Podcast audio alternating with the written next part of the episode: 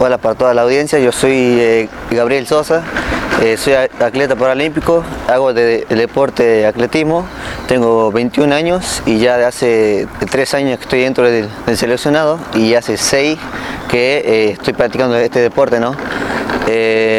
tuve hace 3 años cuando yo recién empezaba, bueno, tuve mi, primer viaje afuera, que fue en Colombia en, el año 2018.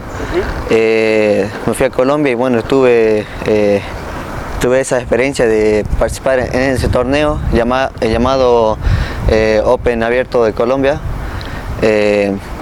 fue mi, primer viaje y yo estoy especializado en, velocidad, lo que son 100 y 400 metros. Como, recién empezaba, no tenía muchas chances y bueno, sentía una presión porque, o sea, eh, nunca había salido del país, ¿no?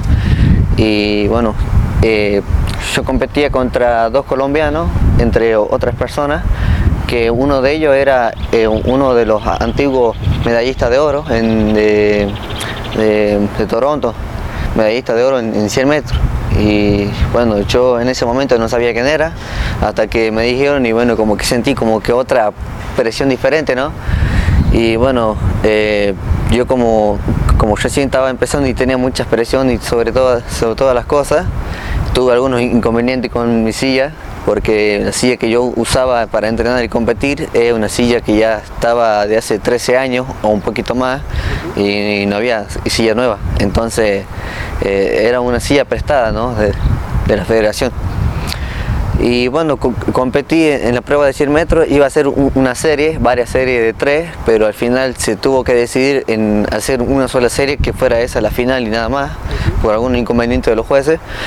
Así que bueno, eh, corrimos y bueno, yo tuve un problema con la silla sobre que la rueda de adelante, porque la, la rueda que nosotros tenemos son de tres ruedas y justamente la rueda de adelante tenía como que estaba chueca, no, no estaba enderezada la rueda, entonces no podía correr del todo bien.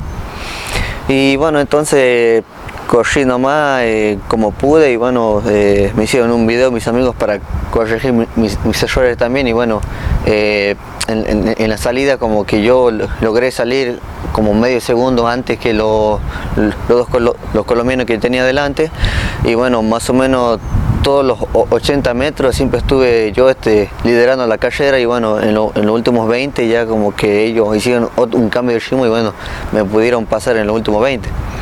Esa fue una de las experiencias que yo tuve. Este, eh, Jairo, eh, Fernández López, que fue el, medallista en Toronto, me preguntó si yo era nuevo en el movimiento, le dije, sí, que recién estaba empezando, y entonces como que me hizo un cumplido, me saludó con la mano y dijo, estás muy bien, porque o sea, eh, yo a, pesar que yo fui este, medallista, yo estoy dejando un poco esto, pero eh, estoy poniendo ganas a la prueba de 100 metros y ver a un pibe como vos que recién está empezando y que tiene esa reacción en la salida, es bastante bueno, así que estás muy bien, ¿viste? así que de seguro vas a ir mejorando con el tiempo. Y bueno, me fue ahí aconsejando de, el, tema de cómo se trabaja en los 100 metros. Ya después tuve otro torneo en, Brasil, eh, el, año pasado estuve en, el, Panamericano de Lima, que ahí también participé y bueno, este, eh, salí en, 100 metros, eh, salí con la medalla de bronce pude este, mejorar mi marca, ¿no? Este, yo en el, ranking mundial estuve en número 204, o sea, último de lo último, como yo recién empezaba, pero a, eh, pasar los torneos acá nacionales o, internacionales que tenía, fui mejorando el ranking.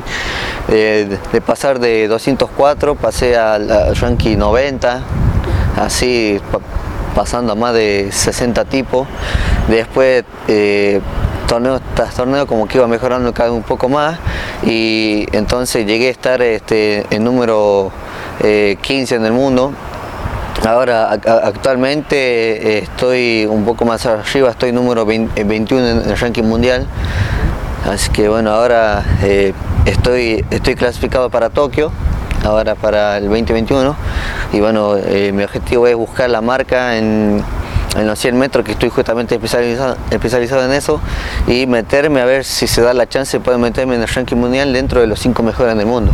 Desde que yo siempre estuve empezando, siempre tuve que practicar mucho lo que es la fuerza explosiva, eh, la fuerza potencia Eh, en, el gimnasio siempre hemos, hemos, trabajado la fuerza potencia y la fuerza velocidad, porque eso es lo que a mí me ayuda para la salida.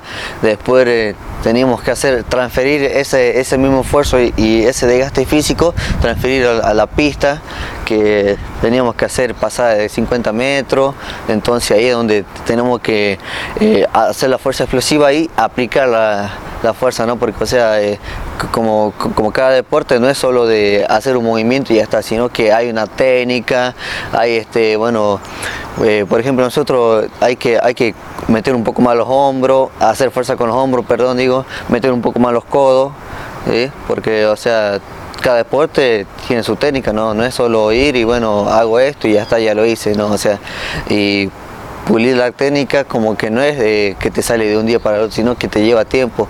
Eh, justo yo, como yo recién estaba aprendiendo, mi entrenador me, castigó, bueno, como dos meses en el rodillo para que aprenda la técnica, como, como no sabía remar, ni correr, ni nada. Me estuvo él enseñando y, corrigiendo ahí a, las puteadas. a las puteadas, así que bueno, ya eh, pude aprender la técnica en dos meses y ya después la tuve que transferirlo a la pista y bueno, aplicarla en todo momento, en, la salida, en el arranque, en, la, velocidad cuando ya estoy arriba y todo eso. Y siempre, siempre, o sea, uno nunca termina de aprender porque siempre, eh, cada día que pasa, como que mientras más vas entrenando, más vas aprendiendo de lo que te hace falta, de lo que voy a estar puliendo o lo que también lo que te das cuenta de que te hace falta mejorar en algo, ¿no? Así que bueno, siempre cada día eh, uno nunca deja de aprender de la técnica. Todo comenzó cuando yo iba en el colegio, cuando iba en, tercer año. Eh, había otro chico en silla de ruedas eh, llamado Luciano Ávila, que, que, que estábamos los dos ahí en el colegio, éramos los únicos dos chicos en, discapacitados en el colegio, en, un colegio público, ¿no? Y un día, yo siempre lo conocía siempre a simple vista y no nunca nos hablamos. Y él un día va y me dice, eh, hagamos una carrera por todo el colegio. Y yo dije, bueno, sí, ¿por qué no? Y bueno, hicimos la, carrera por todo el colegio y bueno, ahí en ese momento había una preceptora que estaba relacionada con el deporte, ¿viste? Y entonces nos paró una vez que terminamos toda la vuelta para la carrera, nos paró dijo, chicos, este, bueno, eh, les comento que yo soy profesora y que bueno, también estoy relacionada con el deporte. No sé si ustedes sabían que hay un deporte también para ustedes, para los chicos con discapacidad. Y bueno, los invito al centro, al Centro 5, que ahí es donde van todos los chicos a aprender, y le dijo que, y bueno, nos dio un nombre que fue el profesor Aníbal Quintero, que nos mandó con él, que él fue quien me inició en esto. Eh, nos dijo que vayamos un, sábado a las 8 de la mañana y yo por curiosidad únicamente fui y bueno, ahí conocí a otros chicos con discapacidad, otros que eran no videntes, otros que eran mentales, otros que también estaban en silla de ruedas pero con, diferentes discapacidades. Y bueno, ahí como que me fui este, mezclando o, metiendo un poco más en tema de la discapacidad y entonces ahí me fui dando cuenta de, que había un deporte también para nosotros y entonces me fue gustando. Y ahí fue que yo en, el año 2014, que ahí fue cuando yo empecé, ahí, ahí me fui metiendo un, poquito más. todo es posible. Quizás la circunstancia o la, situación en, la que vos tengas te vea vos mismo en el espejo y digo, no, o sea, yo no puedo hacer esto, estoy en silla, pero no, o sea, si vos tomás de ejemplo... Eh, si vos tomás de ejemplo a otras personas que justamente eh, el, movimiento paralímpico como que no es, no es muy difundido, entonces como que hay chicos con discapacidad que pueden hacer lo mismo que nosotros, pero no lo hacen porque no están al tanto de lo que nosotros hacemos que hay un mundo también para ellos que pueden ser alguien, se pueden independizar a través del, deporte. Por eso que este, hay personas que tipo dicen, no, yo porque estoy en silla ruedas no puedo hacer nada, no me puedo independizar, voy a estar dependiendo de mi madre, de mi padre. Todos saben que ya los padres eh, en algún momento se van a tener que envejecer y bueno, ellos no van a poder estar al, tanto de vos. Entonces el, deporte es, es, una herramienta para que vos también te independices también te abre unas puertas, te puede abrir este, para que conozcas personas que te puedan ayudar, que te pueden este, dar algún trabajo. Si te gusta eh, ser profesor o querer ser profesor, puede ser un, profesorado de entrenador o profesor de educación física. Y bueno, así es como vos te podés ir independizando, ¿no? O sea, eh, no es que eh, uno dice no, no puedo, sino es que vos te lo decís a sí mismo porque vos no querés independizarte, vos querés estar todo el tiempo que estén, eh, que te estén personas que te estén eh, atendiendo a vos y no es, no, no es así, o sea, yo en mi caso, mi madre siempre me crió así para que yo me independice de los ocho años y yo entonces desde los ocho años que me di cuenta que podía hacer las cosas yo, que me podía cambiar de ropa, que me podía pasar de la cama de la silla a la cama, de la silla al baño yo solo y entonces ahí me fui manejando yo con mis brazos. Y entonces fue que así yo me fui independizando solo. Y bueno después de los ocho años ya como que yo ya no necesitaba más de ella.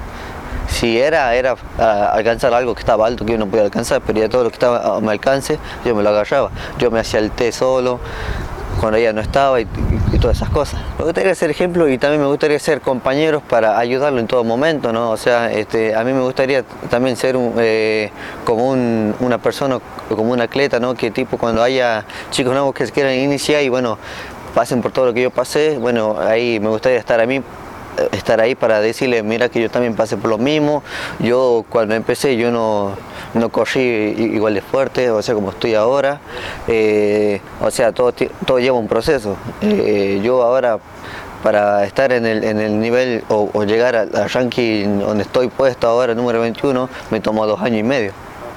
O sea, lleva un, proceso eh, bastante largo hacerlo. Así que a mí me gustaría estar ahí para los pibes y bueno, acompañando en lo que yo pueda.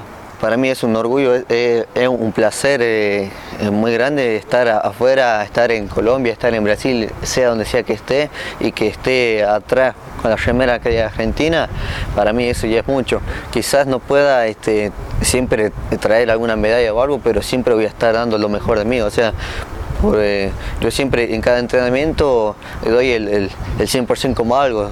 Si estoy cansado y me dicen, Gaby, tienes que hacer otras cuatro pasadas más, eh, no me quejo, o sea, bueno, dame dos minutitos más de descanso y bueno, y te la hago como pueda, pero yo siempre en, cada torneo trato siempre de mejorar la marca para mejorar el puesto del país, ¿no? de Argentina.